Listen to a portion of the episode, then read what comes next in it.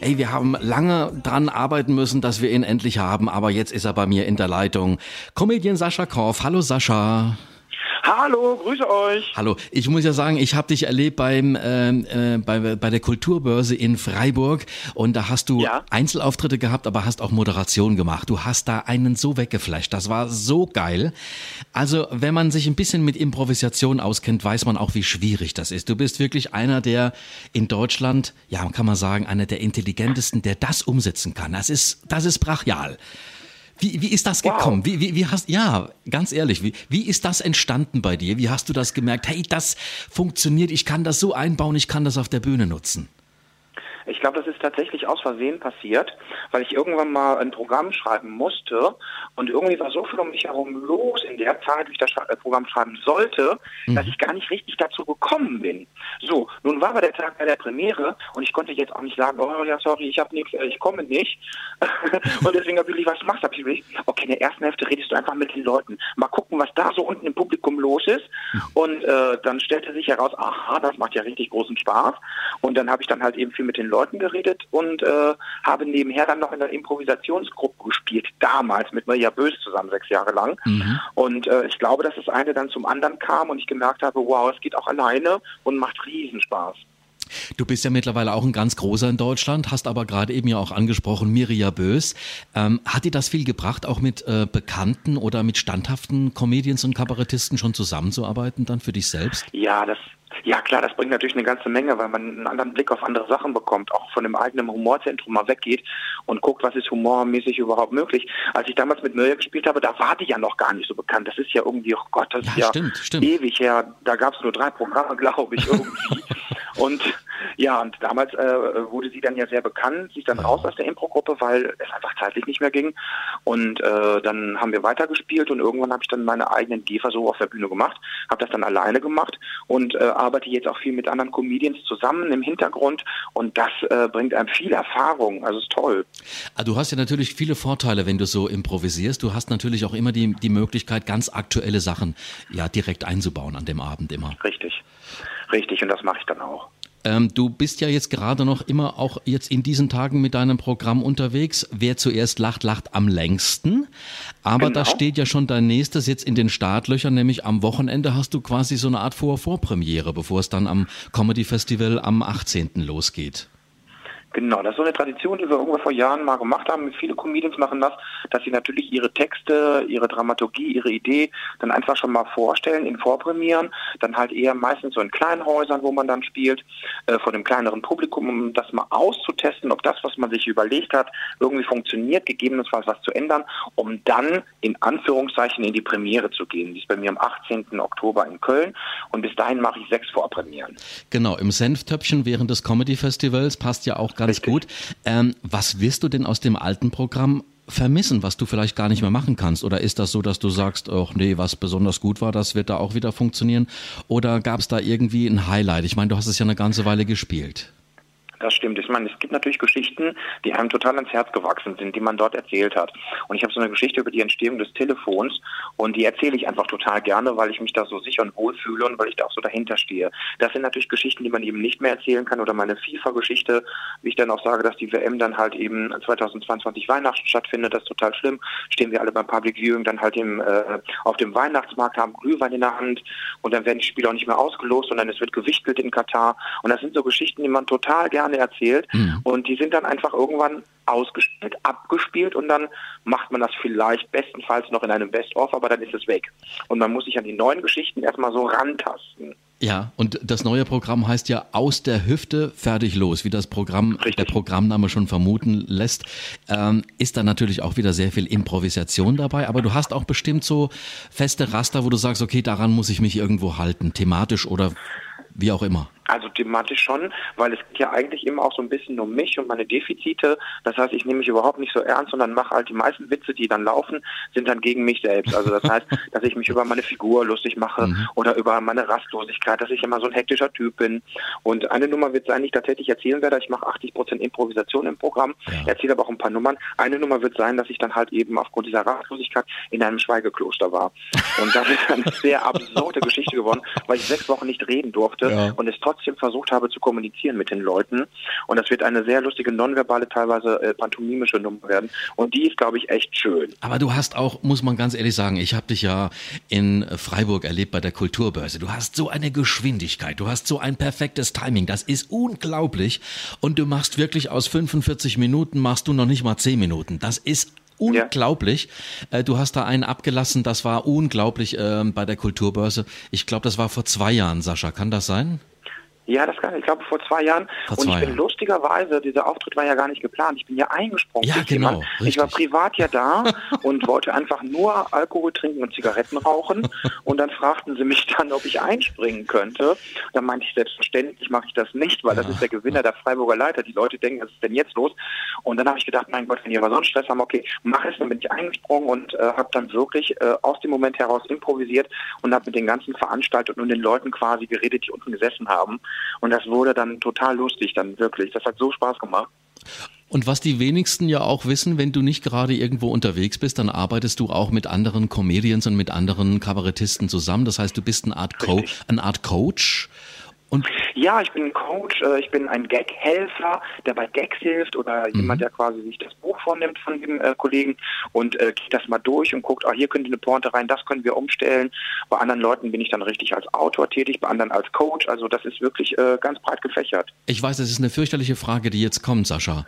Äh, das ja. wird man immer ganz oft gefragt. Woher nehmen Sie denn die Ideen? Aber die Frage, die stelle ich dir jetzt nicht, sondern ich will eher wissen, wo, woher ziehst du deine Kreativität? Was ist das, was, was für dich wunderbar ist, wo du sagst, ja, da kann ich richtig kreativ werden? Ich glaube, wenn ich in einem Umfeld bin, in dem ich mich sehr sicher fühle. Das heißt, wenn ich zu Hause bin, ich fühle mich halt zu Hause total wohl. Ich liebe halt eben unser Zuhause hier, was wir hier so haben. Hier kann ich mich fallen lassen, hier kann ich sitzen. Oder wenn ich zum Beispiel laufen gehe, also wandere, also, also jetzt nicht joggen, ich jogge nicht, keine falschen, falschen Bilder im Kopf. Wenn ich zum Beispiel so ein bisschen mhm. spazieren gehe und wandere und dann quasi die Musik höre, die mich total runterbringt, dann äh, lasse ich meinen gedankenfreien Lauf und da kommen natürlich tolle Ideen und man muss immer wachsam sein. Ne? Denn überall kann eine Geschichte lauern. Einfach aufpassen, gucken, was passiert um einen herum rum. Und äh, das ist so das, da nehme ich meine Kreativität heraus. Joke FM. Joke FM. Just Around the Corner und Cock Robin. Und das ist auch Musik, die Sascha Koff gefällt. Servus Sascha. Hallo, da bin ich wieder. Was fällt dir ein zu Just Around the Corner oder Cock Robin, The Promise You Made?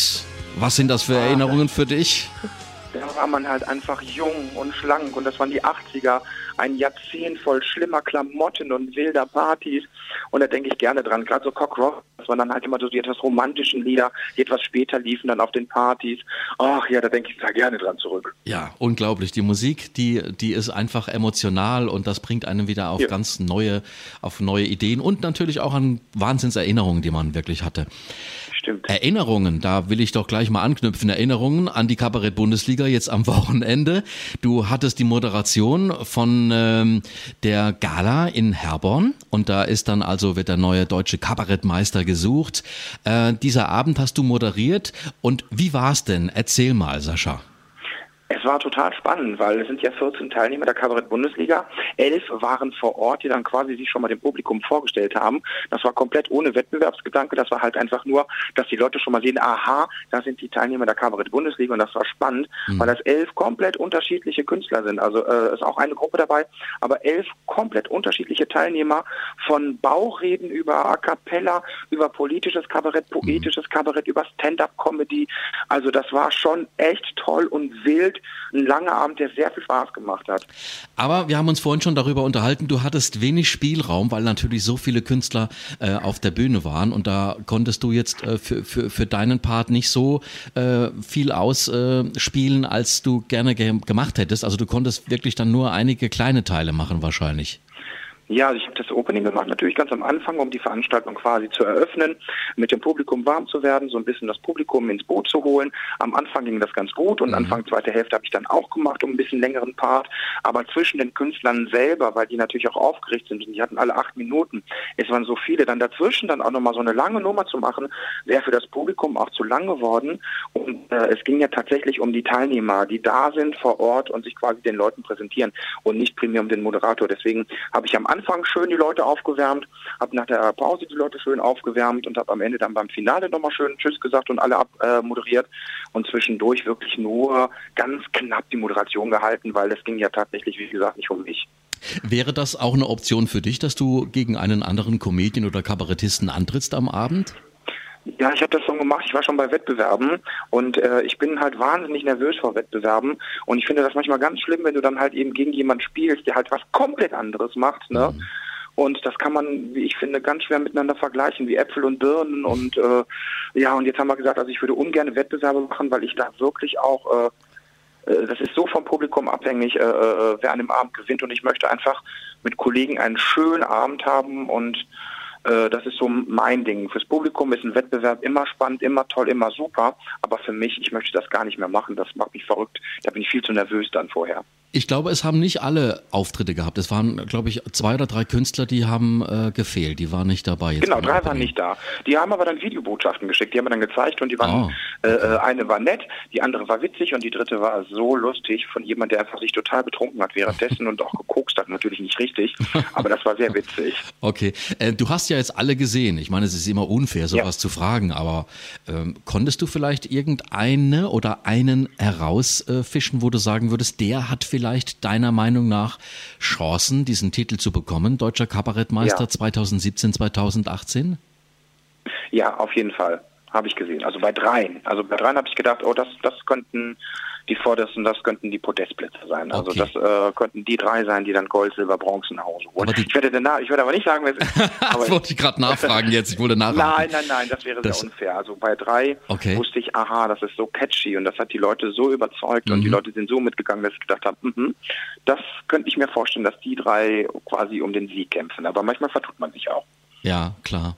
Aber jetzt hast du erstmal Auszeit für dich genommen, äh, Sascha. Ja. Ähm, du hast Vorpremiere, vor Vorpremiere sozusagen jetzt am Wochenende, Richtig. denn äh, dann ja. im Senftöpfchen im, äh, in Köln beim Comedy Festival hast du dann auch die offizielle Premiere aus der Hüfte fertig los.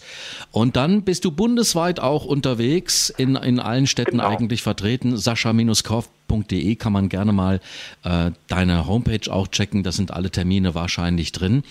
Ähm, mhm. Gibt es nochmal jetzt so, ein, so, eine, so eine Phase, wo du sagst, ich muss mich da jetzt nochmal irgendwie speziell mental drauf vorbereiten auf das neue Programm? Also ich glaube tatsächlich nach den Vorpremieren, mhm. wenn man alles mal so hintereinander wegprobiert hat und das einfach mal gemacht hat um dann zu überlegen, wie packst du es jetzt komplett zusammen? Wie hoch ist der Interaktionsanteil tatsächlich am Ende in der Show? Mhm. Braucht es vielleicht doch noch eine geschriebene Nummer, die man zwischendurch erzählen kann, um dem Publikum etwas Luft zu lassen? Das sind alles Sachen, die weiß ich tatsächlich nach den sechs Vorpremieren. Und dann werde ich mich ein paar Tage vor der Premiere hinsetzen, durchatmen, gucken, wie stelle ich es zusammen. Und da werde ich mir auch wirklich Ruhe gönnen und äh, äh das dann quasi dann nochmal reüssieren wie man, ich glaube, das Wort gibt es. Also dann mal irgendwie. Jetzt mal noch eine, vielleicht habe ich es auch gefunden. Ja, jetzt mal noch eine ganz äh, weit gedachte ja. Zukunftsfrage. Ich meine, du bist ja wirklich mhm. einer, einer der genialsten äh, Comedien und auch wirklich absolutes Improvisationstalent. Äh, du bist auch Schauspieler. Äh, Gibt es vielleicht irgendwann mal auch eine Planung? Sieht man dich vielleicht in irgendeiner Komödie, einem Film in naher Zukunft? Also machen würde ich, also ich würde es tun, aber momentan sind die Überlegungen gar nicht dahin, weil die okay. Zeit auch fehlt und das sind ja auch Sachen dann drehen hier meistens, wenn du eine gute Rolle hast, fünf, sechs Wochen und fünf, sechs Wochen so aus dem Tagesgeschäft ist schwierig. Es ist alles irgendwie händelbar, aber ich würde schon, klar hätte ich Bock drauf, das mal zu probieren, weil ich das tatsächlich noch nie gemacht hatte, ja. habe. Und ich fände es auch super gut, mal so einen Tatort irgendwie zu machen oder sowas. Oder Pilcher. Ich hätte auf Pilcher Bock. Nicht, weil ich das so schön finde, sondern weil es total schön da oben ist. Also ja. da das fände ich schön, da in dem Moos zu stehen an der Klippe und irgendwo zu sagen, Lady Hackerly, Lady Hackerly, ich bin ihr Sohn. Also irgendwas finde ich cool. Okay, sehr, sehr cool. Mein lieber Sascha Korf, jetzt drücken wir ja. dir ganz fest die Daumen für deine Vor Vorpremiere in dieser Woche und das auch beim Köln Comedy Festival haben wir eine Parallelveranstaltung mit den Ösis. Die Ösi-Elite präsentieren wir mit Joke FM. Ähm, Super. Im äh, Bürgerhaus Stollwerk hast du bestimmt auch schon Auftritte gehabt wahrscheinlich. Ja, ist aber schon lange her. Schon lange aber an her. dem Abend? Ja, leider. An dem Abend bin ich. Na, aber wie cool, dann sind wir doch alle in der Stadt, da treffen wir uns danach im Gloria. Ja, das machen wir auf jeden Fall. Wunderbar, hervorragend. Das halten wir mal fest, auf jeden Fall. Ja. Und äh, ich äh, drücke dir ganz, ganz fest die Daumen jetzt für die Vorvorpremiere und dann auch für ja. deine Premiere am 18.10. und auf natürlich deine dann aus der Hüfte fertig los Tour, die dann startet. Ja. Das ist sehr lieb, Dankeschön. War schön, dass du für uns heute Zeit hattest. Nochmal vielen herzlichen Dank, ja. dass das so schnell geklappt Gerne. hat. Und äh, jetzt noch ein bisschen Muse und ein bisschen entspannen und du bist schon wieder auf dem Weg weg, habe ich gehört. Ne? Genau, ich fahre jetzt nach Dortmund und spiele jetzt gleich in Dortmund schon wieder. okay, du bleibst noch schön dran und ich mache Musik. Lieber ja. Sascha, ich wünsche dir was. Vielen herzlichen Dank, war sehr, sehr schön mit dir. Tschüss, ihr lieben Hörer. Ciao.